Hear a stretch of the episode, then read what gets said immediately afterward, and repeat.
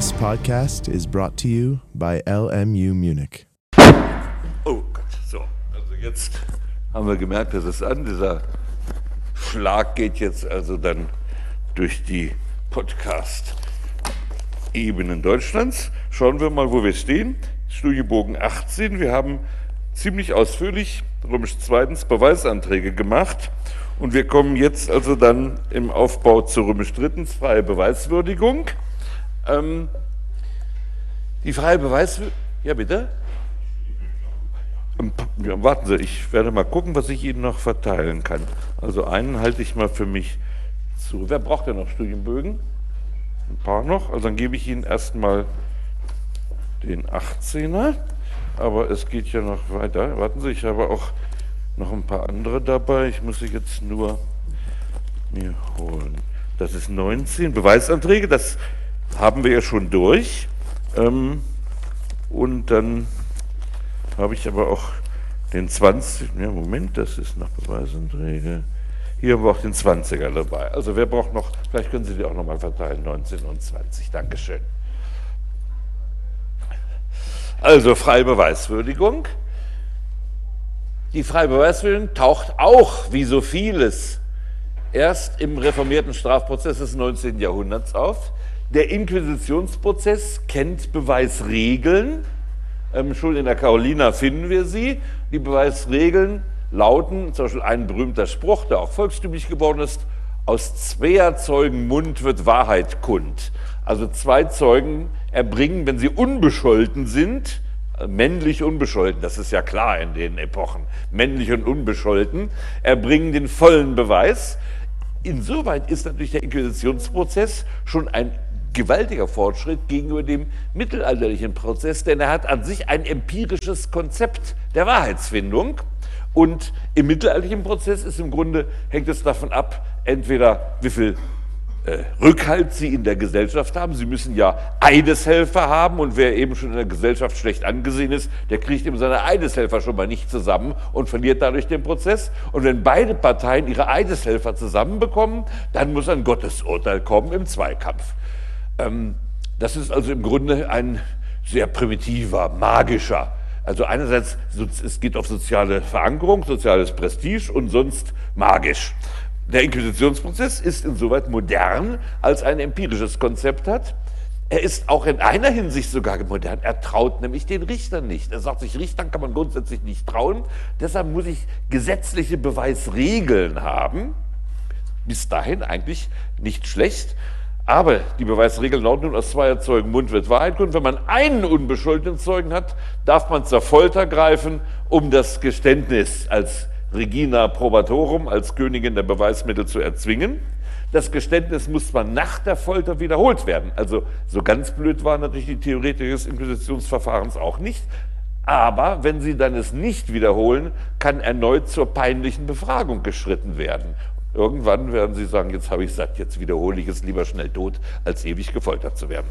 Ähm, dieser Prozess, der dann ja in den Hexen- und Ketzerprozessen natürlich seine grauenhafteste Verirrung erlitt. Also die Hexenprozesse sind ja Ausdruck kollektiver Paranoia und eines äh, äh, gleichzeitig also Frauenphobie und, und, und es ist ja, also soll ich sagen, aus heutiger Sicht kann man über die Perversion der Hexenprozesse sich überhaupt nicht fassen und begreift es nicht. Aber wenn Sie damals die Literatur lesen, es gab damals natürlich Abhandlungen über die Hexen. Das Wesen der Hexe bestand ja darin, und darin sehen Sie, dass das Ganze natürlich sexuell motiviert war als Abwehrreaktion gegen Frauen. Das Wesen der Hexe bestand darin, mit dem Satan fleischlichen Verkehr zu haben. Das war eigentlich die Grundsünde, davon blieben dann meistens Hexenmale zurück. Der Satan machte sich davon, aber irgendwo hat er ein Mal zurückgelassen. Und dann hatte man eben die Idee, dass die Hexen außerdem, weil sie sowieso so verworfene Gestalten sind, ähm, auch noch alles andere böse machen. Es gab unterschiedliche Wellen der Hexenverfolgung. In manchen, übrigens Deutschland spielt mit eine hervorragende Rolle als ein Land, wo die Bestialitäten, oder ein Gebiet muss man damit sagen, wo die Bestialitäten bei der Hexenverfolgung sich besonders austoben. In anderen Ländern wurden die Hexen eher milde oder gar nicht verfolgt. In der Literatur spielen die Hexen ja auch, ist eigentlich ein spannendes Thema, eine große Rolle. Macbeth zum Beispiel von Shakespeare ist eine ganz gewaltiges Drama, wo ja die drei Hexen, die immer Teilwahrheiten äh, verkünden, die ganze Handlung natürlich beherrschen. Aber auch lesen Sie ruhig nochmal Goethes Faust I mit der Walpurgisnacht. Das ist natürlich in höchst ironischer Weise von Goethe doch auch eine herrliche Inszenierung, die ja auch zum Faust reinpasst. An sich ist sozusagen die Handlung von Faust I ist ja die, man könnte sagen, ähm, ähm, aufs kleinbürgerliche runtergebrochene Problematik überhaupt der Hexen, also der Bewältigung von Sexualität in einem unschädlichen Rahmen. Nun gut, also Hexenprozesse grauenhaft. Es beginnt dann erst äh, zu Beginn des 17. Jahrhunderts beginnen die Kritiker der Hexenprozesse sich also stärker zu Wort zu bilden. Interessant ist übrigens auch, dass der Protestantismus mitnichten eine Zurückdrängung der Hexenprozesse gebracht hat. Im Gegenteil, Benedikt Kapzow, dieser angebliche Leuchtturm, also des, des äh, äh, frühneuzeitlichen Strafrechts, rühmt sich, ich habe jetzt die genaue Zahl vergessen, er rühmt sich zahllose Hexen auf den Scheiterhaufen gebracht zu haben.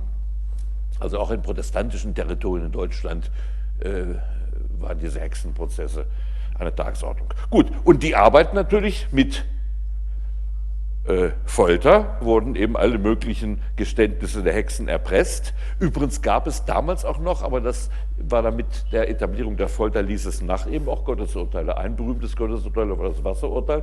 Man legte die Hexen aufs Wasser. Wenn sie untergingen, wenn ertranken, hatte man leider eine unschuldige Frau verfolgt. Wenn sie oben schwamm, wurde sie anschließend hingerichtet. Das der Beweis, das war ja der Beweis, dass sie mit dem Satan im Bunde stand. Also eine Lose-Lose-Situation. Sie konnten dann nur verlieren. Gut oder nicht gut. Jedenfalls können Sie sich vorstellen, dass sich an, dieser, an diesen ähm, Scheußlichkeiten und äh, paranoischen Exzessen der Hexenprozesse die Kritik entzündete. Die griff dann überhaupt auf den Inquisitionsprozess insgesamt über und griff dann diese Beweisregeln an und sagte, das ist doch auch die Krux, dass der Richter gezwungen ist, nach festen Beweisregeln zu entscheiden. Und so wurde der Grundsatz der freien Beweiswürdigung geboren, der dann dem reformierten Strafprozess im 19. Jahrhundert rasch äh, die Oberhand errang. Und er steht auch ausdrücklich bei uns in der Strafprozessordnung drin in einer ihrer zentralen Normen, Paragraph 261. Über das Ergebnis der Beweisaufnahme entscheidet das Gericht nach seiner freien Überzeugung. Den anderen Satz hatten wir schon besprochen, aus dem Inbegriff der Verhandlung geschöpft. Das Problem, also hatten wir ja schon ausführlich besprochen, nach seiner freien Überzeugung. Dass ja freie Überzeugung drinsteht, ähm, das beruht noch auf dem Einfluss der Überzeugungstheorie, der sich in Frankreich herausgebildet hatte. Man äh, sagte, und das musste man auch sagen, nachdem man aus England das Schwurgericht übernommen hatte, dass eigentlich die Überzeugung der Laien im Schwurgericht schlechterdings unüberprüfbar ist. Es gab das Schlagwort von der Conviction intime, also Conversion, Conviction. Na komm. Ui, das müssen wir noch gerade stehen. Intime. Also da stellte man sich vor, die Überzeugung, die ein Mensch gewinnt, ist etwas Inneres und das kann man auch gar nicht überprüfen.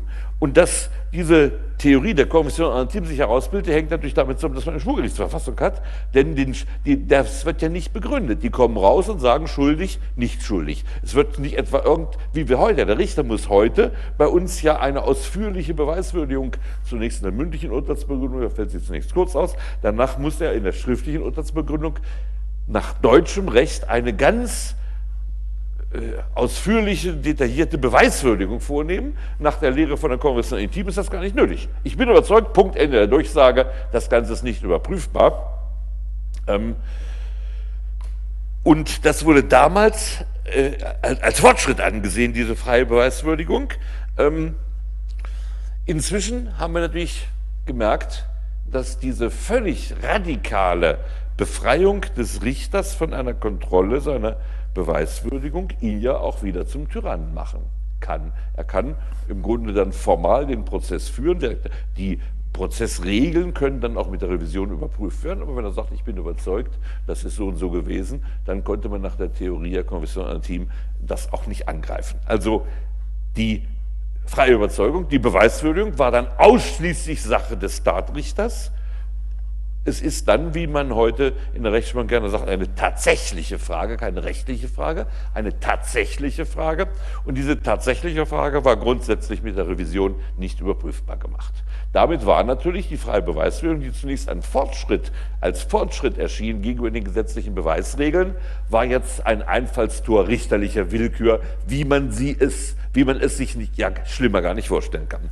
Deswegen hat die Rechtsprechung immerhin versucht, diese Überzeugung des Richters halbwegs kontrollierbar zu machen. Und das geschieht eben prozedural und indem man Kriterien entwickelt, die die Überzeugungsbildung aufweisen muss. Prozedural ist es dadurch geschehen, dass die Anforderungen an die Beweiswürdigung ähm, im Urteil vom Bundesgerichtshof immer mehr gesteigert worden sind. Das ist übrigens auch ein Grund dafür, dass beim Deal ähm, die Praxis so großen Wert darauf legt, dass anschließend auf Rechtsmittel verzichtet wird, sodass man im Grunde das Urteil auf ein paar Seiten runterschreiben kann.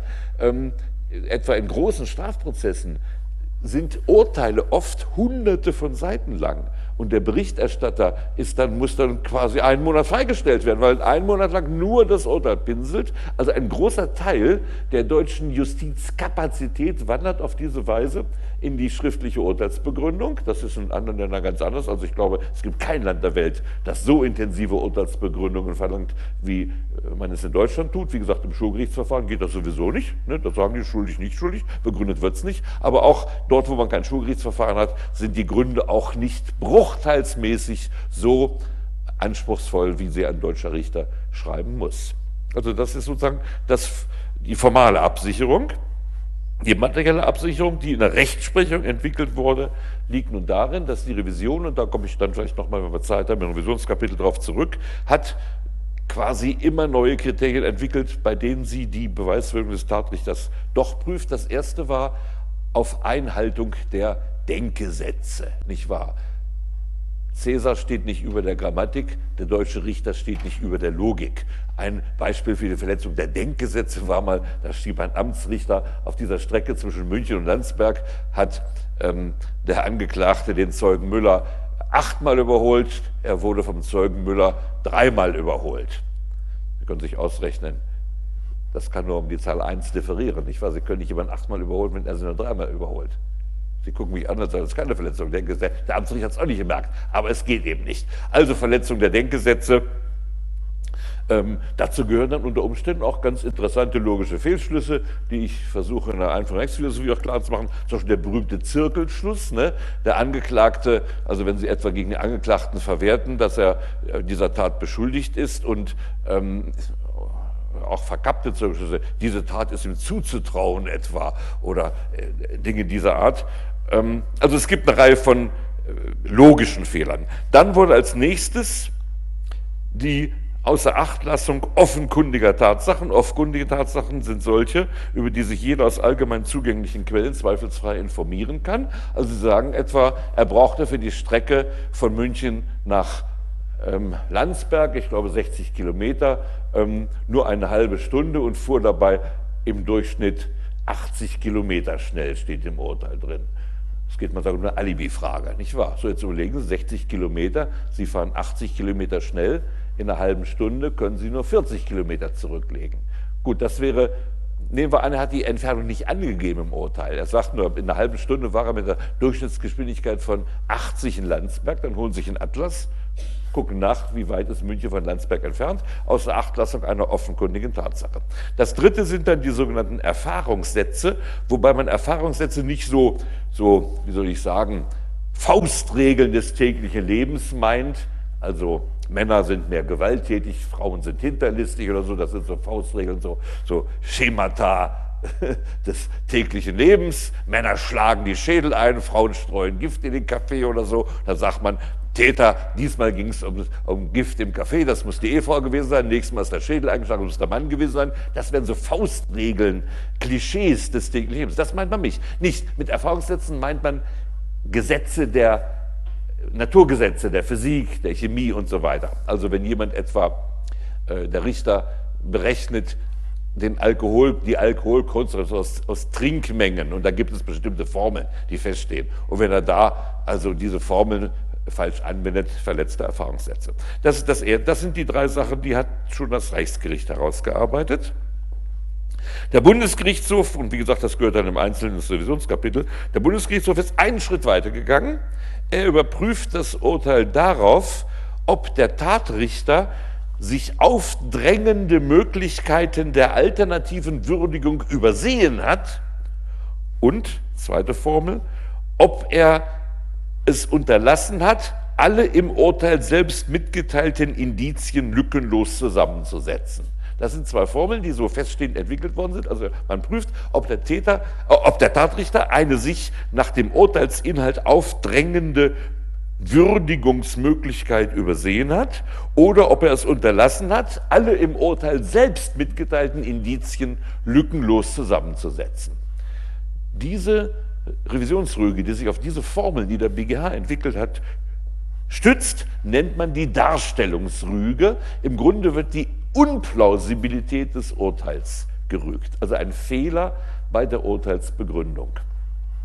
Ähm, der BGH erkennt das als eine Rechtsverletzung an. Er sagt, das ist dann nicht nur eine Frage der tatsächlichen Würdigung, das verletzt das Recht. An sich ist es natürlich ein Beweiswürdigungsfehler ähm, und keine Rechtsverletzung. Das ist im Grunde, könnte man sagen, sogar Kontraleger, müsste man sagen, aber es wirkt ja in, ja, in Bonn am Revisionsführer, es wirkt ja auch, wenn die Staatsanwaltschaft in die Revision geht, nicht wahr? Es wirkt nicht nur in Bonn am Partem für den Angeklagten, es wirkt zugunsten des Revisionsführers, dass der BGH als eine Rechtsfortbildung das Urteil auf innerliche Plausibilität hin überprüft. Der Grund liegt darin, natürlich, dass der BGH sagt, wir dürfen dem Tatrecht die freie Beweiswürdigung nicht nach Willkür lassen. Die muss in sich rational nachvollziehbar sein. Der letzte Schluss der richterlichen Überzeugung ist zwar kein zwingender Schluss, sodass wir das nicht vollständig überprüfen können, aber die richterliche Beweiswürdigung muss rational in sich plausibel sein. Das ist eine Plausibilitätsprüfung kann man sagen, das ist eine ganz vernünftige Entwicklung, damit die freie Beweiswürdigung nicht in Willkür ausarten kann. Und man hat das am Schriftum auch vielfach versucht zu sagen, die freie Beweiswürdigung ist nur dann korrekt, wenn ihr objektiv eine hohe Wahrscheinlichkeit zugrunde liegt. Die hohe Wahrscheinlichkeit kann dann auch der Revisionsrichter überprüfen. Nur ob aus der hohen Wahrscheinlichkeit die Überzeugung wird, es war wirklich so, das ist nicht überprüfbar, aber es muss im Urteil eine hohe Wahrscheinlichkeit mitgeteilt werden. Nun muss man ja ehrlich sagen, auch die hohe Wahrscheinlichkeit ist natürlich äh, nicht operationalisierbar, nicht mathematisch operationalisierbar. Frage, was ist im Ergebnis hiervon zu halten? Also grundsätzlich ist anzuerkennen, dass der Bundesgerichtshof Urteile, die unplausibel sind, auch nicht bestehen lassen will. Freilich könnte man durchaus hier daran denken, äh, Freisprüche und Verurteilungen unterschiedlich zu behandeln. Man könnte sagen, wenn ein unplausibler Freispruch ist, dann muss dennoch der Staat das hinnehmen. Denn dann hat ja sein eigener Repräsentant, der Tatrichter, falsch geurteilt, aber der Staat kann nicht in Anspruch nehmen, immer seinen eigenen Repräsentanten hinterher noch zu korrigieren. Wenn dagegen eine unplausible Verurteilung erfolgt, dann kann man sagen, verlangt die Menschenwürde des Beschuldigten, dass das wenigstens einmal überprüft werden kann. Und das gehört zur Effektivität des Rechtsmittels, die zwar nicht in dem, äh, die das Bundesverfassungsgericht halb und halb zwar nicht aus Artikel 19.4 rausholt, denn Artikel 19.4, das ist eine wichtige Definition, die sich merken müssen, garantiert nur Schutz durch die Gerichte, nicht gegen die Gerichte. Also die Effizienz des Rechtsmittels wird nicht aus Artikel 19.4 ableitbar sein, aber sie wird aus dem Rechtsstaatsprinzip abgeleitet, mit dem übrigens listigen äh, mit der listigen Bundesverfassungsgericht, der Gesetzgeber ist nicht verpflichtet, ein Rechtsmittel gegen richterliche Entscheidungen zu geben. Wenn er es aber gibt, muss es effizient sein.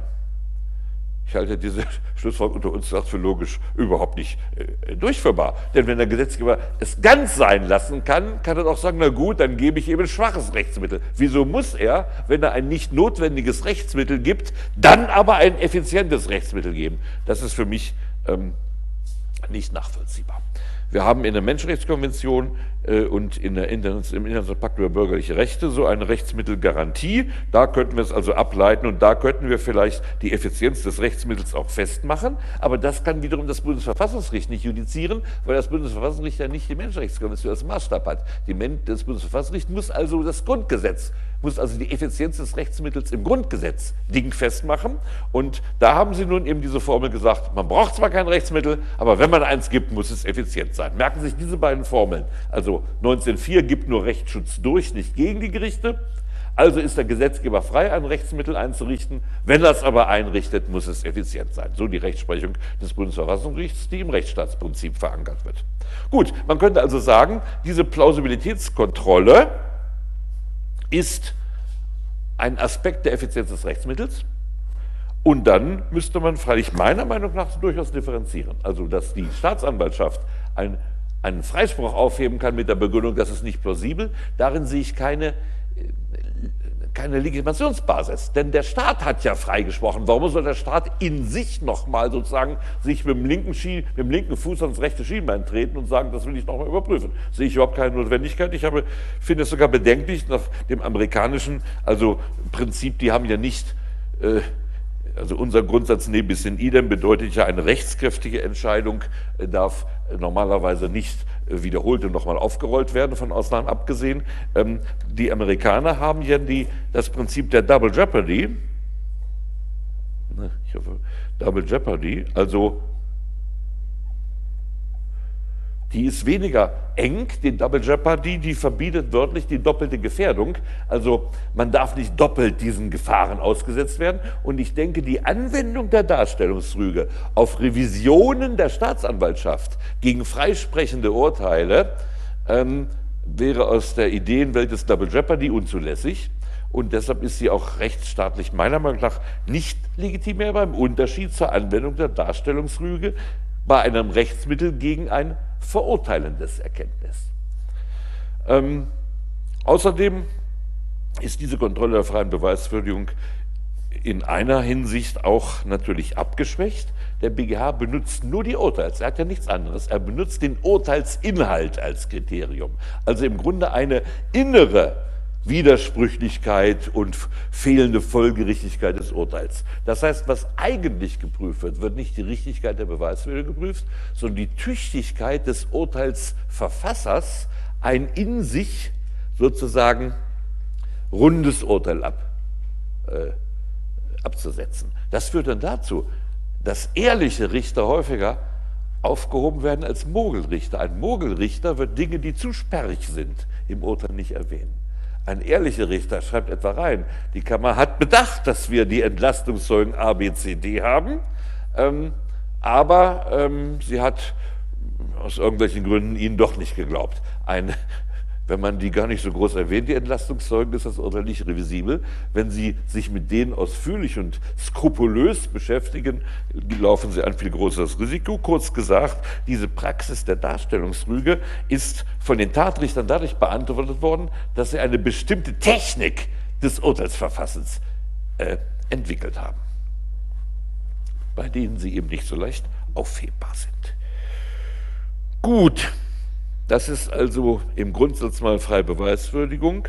Es gibt jetzt dazu eine immense Kasuistik, die ich hier nicht durchnehmen kann. Zum Beispiel hat der BGH sich äh, gezwungen gesehen, in den Fällen, wo nur Aussage gegen Aussage steht, äh, die Beweiswürdigung qualifiziert zu überprüfen, etwa wenn Aussage gegen Aussage steht. Das ist natürlich häufig übrigens in Sexualstraftaten der Fall, wo es also nur den Angeklagten, denken Sie an Kachelmann, nicht wahr? Da hat der BGH den Tatrichter verpflichtet, weitere Beweisanzeichen anzuführen. Also er darf nicht nur sagen, ich glaube der Zeuge, ich glaube dem Angeklagten nicht, weil der ja nicht unter Wahrheitspflicht steht. Das Argument wäre zulässig, er muss weitere Beweisanzeichen finden. Das haben Sie im Kachelmann-Prozess vielleicht in der Presse miterlebt, wie da um feinste Indizien dann gerungen wurde, weil es klar war, die bloße eine, eine einzelne Belastungsaussage reicht dem nicht aus, wenn man sie nicht durch andere Indizien stützen kann. Gut. Ähm, auch ein Geständnis, sagt der Bundesgerichtshof, muss durch andere Indizien gestützt werden. Ein Geständnis als solches muss hinterfragt werden. Also ein Tatrichter kann sich nicht damit begnügen, dass er nur sagt, äh, der Angeklagte hat gestanden. Er muss dann auch sagen, der Angeklagte hat glaubhaft gestanden und muss also Indizien für die Glaubhaftigkeit anführen. Gut, ähm, In meinem Lehrbuch können Sie vieles finden. Ich glaube, ich will das jetzt nicht weiter. Also wenn Sie, also ab Seite 388 habe ich die Rechtsprechung eigentlich relativ weit bis 392 auf fünf Seiten habe ich da natürlich niemals vollständig. Es gibt eine immense Rechtsprechung zur Überprüfung der freien Beweisführung durch den BGH. Ich habe da ähm, viele Beispiele angeführt, können wir jetzt nicht wiederholen. Ähm, vielleicht die Ausnahmefälle der freien Beweiswürdigung. Das ein, ganz wenige Ausnahmefälle, 190 StGB bei der Beleidigung. Ähm, das kann man auch materiellrechtlich sehen. Da sagt er, also wenn jemand rechtskräftig wegen einer Straftat verurteilt wird, gilt das als Beweis, dass er sie begangen hat. Und wenn er rechtskräftig freigesprochen ist, gilt das als Beweis, dass er sie nicht begangen hat. Und daran ist dann der Beleidigungsprozess gebunden. Also ich sage mal sagen, das ist doch ein, ein korruptes Subjekt und Tatsache ist, dass etwa der Politiker, dem ich das vorwerfe, rechtskräftig freigesprochen war wegen Korruption. Dann bin ich strafbar wegen Beleidigung. Und da kann ich auch nicht jetzt im Beleidigungsprozess sagen, aber ich habe Beweise, dass er doch schuldig war, dass er zu Unrecht freigesprochen worden ist. Das wird nicht zugelassen. Man kann aber diese Vorschrift durchaus auch als eine materiellrechtliche Vorschrift sehen, indem man sagt, jemand, der freigesprochen ist, dem doch noch die Tat nachzusagen, ist per se materiellrechtlich eine, eine also Verleumdung, nicht wahr? Also das kann man durchaus als materiellrechtliche Regelung sehen, nicht als prozessuale. Dann gibt es aber, das betrifft eine innerprozessuale Wirkung, die Beweiskraft des Protokolls, Paragraph 274 der Strafprozessordnung. Es wird die Beweiskraft des Protokolls vermutet, und zwar so, dass sie nur widerlegt werden kann durch Fälschung, also durch bewusste äh, Anfertigung eines unrichtigen Protokolls. Sie können also ein, Sie sind an ein Protokoll, was da drin steht, gebunden, dürfen aber, äh, wenn Sie den Nachweis der Fälschung erbringen, sich davon äh, freimachen. Das Ganze hat auch mehr eine innerprozessuale Wirkung für die Revision. Wenn wir Zeit haben, kommen wir darauf zurück. Es war ein ganz heißes Thema in den letzten Jahren. Jetzt hat es der große Senat entschieden, das Bundesverfassungsgericht hat es abgesichert. Wie ist es, wenn im Protokoll das letzte Wort vergessen worden ist, dass da das letzte Wort hat? Heute passiert das fast nicht mehr, die Protokolle sind vorgedruckt, nicht? steht schon unten drin, der Anklage das letzte Wort. Da ist ja umgekehrt, der das nicht bekommen hat, haben Sie als Verteidiger sind Sie, un, Sie können es nicht mehr nachweisen, das steht ja drin, er hat das letzte Wort. Also diese Beweiskraft des Protokolls wendet sich in der Regel gegen die Verteidigung und zwar eben deshalb, weil die Protokolle heute immer schon vorgedruckt sind, sodass schon dafür gesorgt ist, dass alle Formalien im Protokoll eingehalten sind. Gut, nehmen wir an, Sie hatten mal Glück. Äh, die Protokollführerin hatte kein Formular bei der Hand und Sie haben also jetzt ein Protokoll, wo das letzte Wort nicht vermerkt ist. Was machte man früher? Früher sagten die Anwälte, ähm, das ist, wir sind zu vornehm. Wir waren noch dabei, wir erinnern uns, dass es das letzte Wort gehabt hat. Ähm, wir machen keine Revision. Heute ist es üblich, oder war es üblich, der BGH hat jetzt ja die Kurve gekratzt, heute war es üblich, dass der Anwalt dann sein Mandat niederlegte. Es kam ein neuer Revisionsanwalt rein, der sagte, im Protokoll steht drin, letzte Wort wurde nicht gewährt, ich war nicht dabei, ich habe kein Problem zu rügen, dass hier ein Verfahrensfehler vorliegt. Das hat aber den BGH nicht rasten und ruhen lassen und er hat diese Beweiskraft des Protokolls äh, dadurch praktisch aus der Welt geschaffen, dass er dem Richter eine Protokollberichtigungsmöglichkeit einräumt, auch ohne die Fälle der Fälschung. Wenn Sie also jetzt die Revisionsrüge erheben und sagen, das letzte Wort hat nicht stattgefunden, Beweis, Protokoll, dann wird anschließend die Kammer äh, das Protokoll berichtigen und wird sagen, wir erinnern uns alle, dass das letzte Wort gewährt worden ist durch Beschluss und dann war es also es war ja nicht gefälscht, das Protokoll, aber es wird dann eben korrigiert. Ähm, ich weiß nicht, ob wir später noch drauf kommen. Das ist eine Finesse, aber eine sehr spannende Finesse. Ich will Ihnen vielleicht doch die Entscheidung, die bis zum Großen Senat, bis zum Bundesverfassungsgericht gegangen ist, anschreiben, wenn Sie sich damit befassen wollen. Es ist ein ausgesprochen spannendes Thema. Ich will es kurz raussuchen. 5111. Also, BGHST 51298. 51 298. Ähm, und bestätigt von BFERF.GE 122 287. Ähm, diese Möglichkeit, man nennt das also dass eben das Protokoll dann nicht mehr berichtigt werden kann. Es ist ja steht da drin, da ging es nur nach was der Fälschung zulässig und die Fälschung äh, setzt ja vorsätzlich falsches Protokollieren voraus. Und die Protokollberichtigung ist ja sinngemäß, indem man sagt, volle Beweiskraft, da ging es nur der Nachweis der Fälschung zulässig, damit ist ja die Protokollberichtigung an sich ausgeschlossen. Die ist dann zwar in Bonam Partem als Möglichkeit in der Rechtsprechung eingeführt worden, aber eine Protokollberichtigung in Malam Partem äh, ist nach dieser Regelung des 274 eindeutig ausgeschlossen. Der BGH hat es schließlich gemacht, großer Senat, anschließend Bundesverfassungsgericht. Und die Entscheidung ist deshalb äußerst lesenswert, weil es ein Sondervotum von drei Richtern gibt, darunter sogar den Verfassungsgerichtspräsidenten, die mit 5 zu 3 unterlegen sind. Und dieses Sondervotum ist wunderbar. Da ist der Mehrheitsmeinung eine derartige Klatsche verabreicht worden, dass ich mir vorstellen konnte, dass die im, im Senat drei Wochen lang nicht mehr miteinander gesprochen haben. Das Sondervotum ist dogmatisch brillant, fantastisch. Und das das Haupt, also das, die, was die Entscheidung trägt, von den fünf Richtern, naja, also ich will jetzt nicht wegen Beleidigung verfolgt werden, deshalb sage ich Ihnen nicht, es wäre Gelaber, aber es ist ein dogmatischer Stringenz dem Minderheitsvotum turmtief oder äh, ozeantief unterlegen. Also eine ganz spannende Lektüre dieser Urteile. Es gibt dazu auch viel Schrift, ich selbst habe auch einen Aufsatz dazu geschrieben, aber es reicht völlig, wenn Sie dieses Minderheitsvotum lesen, das einfach brillant geschrieben ist. Gut, soviel also zur freien Beweiswürdigung. Ähm, dann in dubio pro reo, das ähm, ist der nächste Beweisgrundsatz, von dem man gar nicht genau weiß, wo er steht. Es gibt nämlich keine geschriebene Norm, wenn man nicht die Unschuldsvermutung in der Menschenrechtskonvention, Artikel 6 Absatz 2 heranziehen würde. Aber auch die Unschuldsvermutung trifft ja nicht genau den Regelungsgehalt des, Gesetzes in, des Satzes in dubio pro. In dubio pro sagt, wenn ein Richter am Ende der Beweiswürdigung selbst Zweifel hat, ob der Angeklagte der Täter ist, dann muss er ihn freisprechen.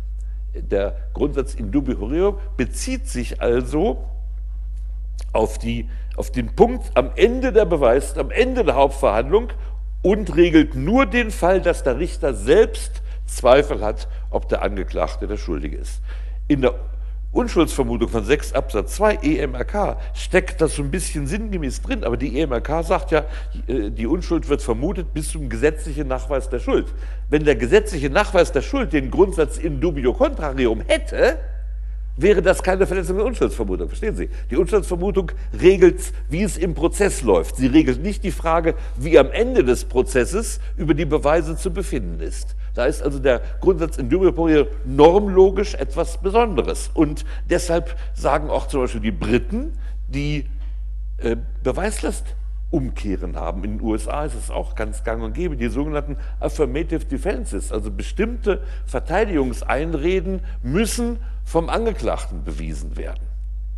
Das ist für unsere Vorstellung ein Unding, weil es die Unschulds, also in dubio pro verletzt. Aber es verletzt nicht die Unschuldsvermutung. Es ist daneben der gesetzliche Nachweis der Schuld, dass der Angeklagte seine Affirmative Defenses wobei die Abgrenzung dann wieder äh, zu den Strafbarkeitsvoraussetzungen, also nur historisch äh, plausibel zu machen ist. Ähm, also das ist der gesetzliche Nachweis. Wenn der Angeklagte seine Affirmative Defense nicht beweisen kann, ist er beweisfällig geblieben und dann ist der gesetzliche Nachweis der Schuld ihm erbracht. Also dieser äh, angloamerikanische Prozess mit der Beweislastumkehr verletzt zwar unser Verständnis von undubio pro reo, weil es da keine Beweislastumkehr geben darf, verletzt aber nicht die Unschuldsvermutung von Artikel 6 Absatz 2 EMRK.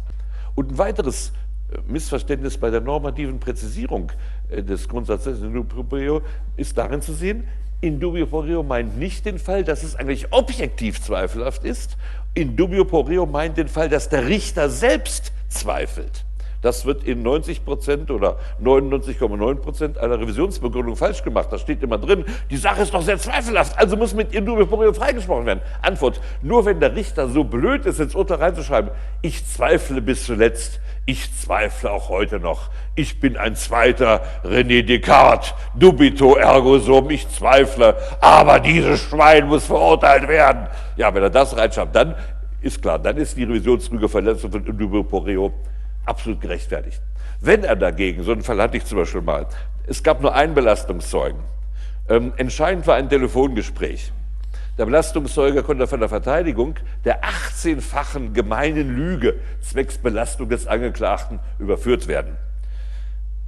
Das Telefongespräch stand im Urteil triumphierend drin, vermochten die Verteidigung nicht zu widerlegen. Wie wollen sie widerlegen, dass ein Telefongespräch geführt worden ist? Und da stand im Urteil drin, die Kammer ist überzeugt, dass der Zeuge, der 18 Mal massiv gelogen hat, in diesem einen Punkt, Klammer auf, zufällig oder so, Klammer zu, die Wahrheit gesagt hat kommen Sie nicht ran an so ein Urteil. Jedenfalls nicht mehr Drüge in dubio pro sei verletzt. Sie kommen natürlich ran, will ich jetzt nicht weiter ausführen, zum Beispiel mit der Überlegung, dass hier nicht, dass hier sozusagen also das Urteil unplausibel ist eine Darstellungsrüge, nicht wahr? Man kann nicht sagen, 18 Mal hat er grob gelogen, im 19. Mal äh, glauben wir ihm. Da muss man sagen, warum soll er denn in dem Fall nicht auch gelogen haben, nicht wahr? Aber mit Indubio pro reo kommen Sie ja nicht dran. Gut, also der Grundsatz Indubio pro reo ist äh, normativ gar nicht so leicht zu präzisieren. Und wenn man ihn präzisiert, dann bringt er gar nicht mehr viel. Denn dann trifft er nur den Fall, dass der Richter tatsächlich noch zweifelt. Es ist deshalb übrigens auch umstritten, wo dieser Grundsatz eigentlich positiv letzten Endes steht. Das Bundesverfassungsgericht behilft sich einmal mit dem Rechtsstaatsprinzip, das ist immer gut, da können wir alles rausholen. Ähm, und auch mit dem Schuldprinzip, da kann man ihn auch finden. Das machen noch einige Autoren, die sagen, wenn Schuld Voraussetzung der Strafe ist, dann steckt doch darin logisch drin, dass ich die Schuld auch nachweisen muss. Denn wenn die Schuld nicht bewiesen ist, haben wir keine Schuld und ohne Schuld keine Strafe. Also man kann es aus dem Schuldprinzip und aus dem Rechtsstaatsprinzip ableiten. Da merken Sie aber auch hier wieder, dass unser Verständnis des Rechtsstaatsprinzips durchaus nicht gemeineuropäisches Verständnis ist. Wenn Sie den Briten sagen würden, ihr seid kein Rechtsstaat, da würde sofort das Hitler-Argument kommen. Ihr Deutschen, ihr, die ja den größten Massenmörder aller Zeiten hervorgebracht habt, da würde auch nicht helfen, dass er sagen, er war Österreicher, denn er wurde ja, weil er Regierungsrat in Braunschweig wurde, bekam er die deutsche Staatsbürgerschaft. Also wir haben ihn ja selbst naturalisiert und zum deutschen Staatsbürger gemacht. Und jeder Brite würde sagen, das ist ja unglaublich, diese Deutschen, jetzt ist ja ein, eine freche Blase, erst ermorden sie Milliarden, Millionen von Menschen und jetzt behaupten sie, wir Briten seien kein Rechtsstaat, das geht doch wohl zu weit. Antwort eben, unser Rechtsstaatsprinzip ist gerade wegen der Erfahrungen mit dem Nationalsozialismus besonders empfindlich. In anderen europäischen Staaten gibt es eben diese Empfindlichkeit in rechtsstaatlicher Hinsicht nicht, weil die nicht unsere leidvolle Geschichte hatten.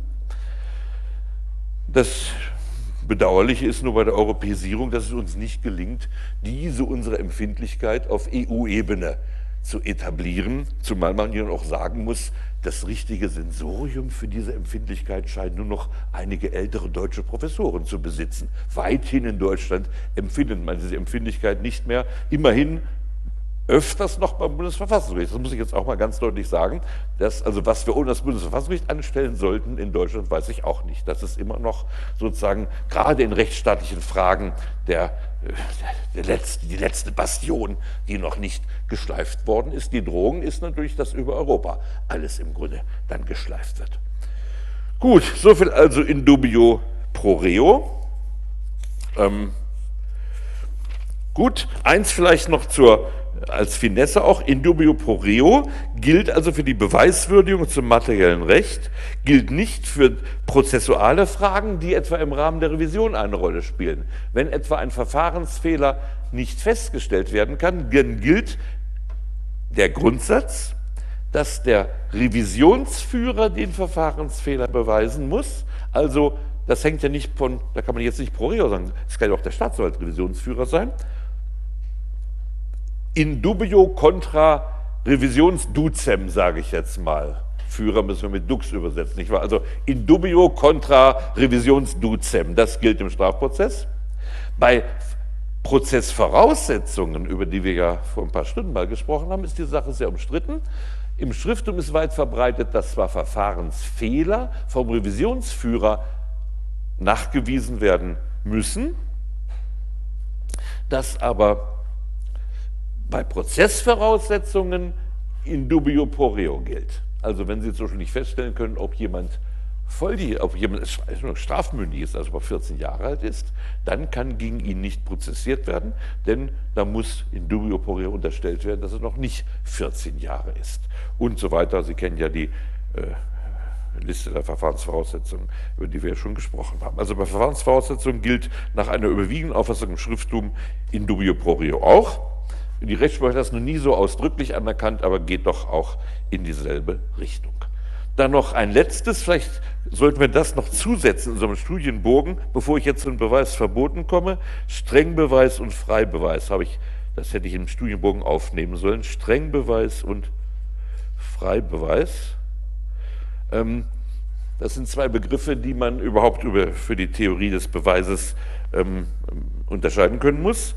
Alles, was zur Schuldfrage und zur Straffrage gehört, unterliegt dem Strengbeweis. Was heißt das? Es können nur die Beweismittel benutzt werden, die in der Strafprozessordnung förmlich geregelt sind und es müssen die Vorschriften eingehalten werden, die die Strafprozessordnung dafür festsetzt. Also man kann nur Zeuge, Sachverständige, Urkunde und Augenschein haben. Das sind die Beweismittel, Zeuge, Sachverständige, Urkunde, Augenschein. Und Sie müssen alle in die Hauptverhandlung eingeführt werden als Voraussetzung für Schuld- und Strafausspruch und so weiter und so weiter. Beim Freibeweis geht es um die Feststellung prozessualer Fragen und für die, Prozess, für die äh, Feststellung prozessualer Fragen einschließlich auch dann ähm, der Prozessvoraussetzungen. Da gilt, dass der Richter ähm, auch andere Möglichkeiten äh, der Überzeugungsfindung benutzen kann, beispielsweise auch nur ein Telefongespräch. Also wenn etwa festgestellt werden muss, ob der Angeklagte geladen worden ist, dann muss darüber jetzt nicht äh, korrekt geladen geworden ist, muss etwa nicht der Postbote äh, als Zeuge vernommen werden, da reicht ein Telefongespräch. Also alle Fragen des Freibeweises können äh, nach richterlichem Ermessen durch auch äh, unförmliche Mittel der äh, Wahrheitsgewinnung aufgeklärt werden. Dafür gilt dann nicht die Regel des Strengbeweises, die für alle schuldspruchrelevanten und auch strafausspruchrelevanten Tatsachen gilt. Also wenn der, äh, was weiß ich, der Angeklagte sagt etwa, ähm, er hat ein ganz schweres Schicksal gehabt, weil viele ähm, Familienmitglieder immer schwer erkrankt waren und von ihm bis zum Tode aufopferungsvoll gepflegt wurden. In Wahrheit ist das alles gelogen. Häufig sind solche Sachen äh, gelogen, manchmal auch eine Notlüge. Ich bekomme, das betrifft nun kein Strafverfahren zum Glück, ich bekomme ständig, ähm, als ich noch die Zwischenprüfungskommission leitete, Briefe, dass also gerade wieder ein Verwandter gestorben war und man deshalb also zum dritten Mal durch die äh, Klausur gefallen ist und so weiter. Ich habe das immer alles geglaubt.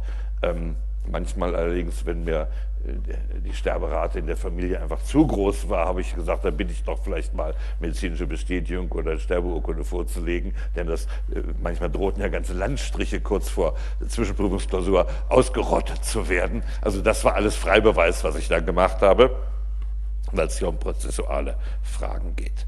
Gut, soviel also noch, weil der Terminus einfach die müssen Sie wissen, Strengbeweis und Freibeweis, Freibeweis für prozessuale Fragen. Gut, und dann kommen wir zu dem Thema, was wir in der nächsten Woche weitermachen müssen. Da habe ich den Studienbogen 20 schon verteilt. Das ist die Dogmatik der Beweisverbote. Ich habe eine Seite verteilt. Das Ganze ist ein riesen Kontinent, könnte man sagen, von Problemen, die bis heute nicht überzeugend gelöst sind. Die Dogmatik der Beweisverbote ist bis heute immer noch ein Dschungel. Und wir haben noch keine allgemein akzeptierte Lösung. Worum geht es bei Beweisverboten? Bei Beweisverboten geht es um die Frage, zunächst mal, ob gewisse Beweise überhaupt nicht erhoben werden dürfen. Mal sehen, wo ich überhaupt die Kategorien. Also das wäre die Kategorie römisch 1, arabisch 2, das erste. Beweiserhebungsverbote. Man darf überhaupt gar keinen Beweis erheben. Das ist noch die relativ einfachste Frage bei den Beweisverboten. Das steht ja nun mal in der Strafprozessordnung drin. Zum Beispiel, ähm, dass Sie nun mal, also 136a ist ein Beweiserhebungsverbot. Sie dürfen keinen also zwangsweise zu einer Aussage bringen. Das ist ja relativ einfach. Das Problem liegt dann bei den Beweisverwertungsverboten, welche Konsequenzen ähm, folgen aus dieser Verletzung. Und das kann schon auf der analytischen Ebene, welche Konsequenzen können denn folgen, unterschiedliche Stufen ergeben. Darauf äh, ist bezüglich meiner Kategorie 1.1. Es könnte nämlich sein, dass das, was man hier erfahren hat, als niemals existent behandelt werden muss. Man muss es löschen aus dieser Welt. Das nennt man Verwendungsverbote.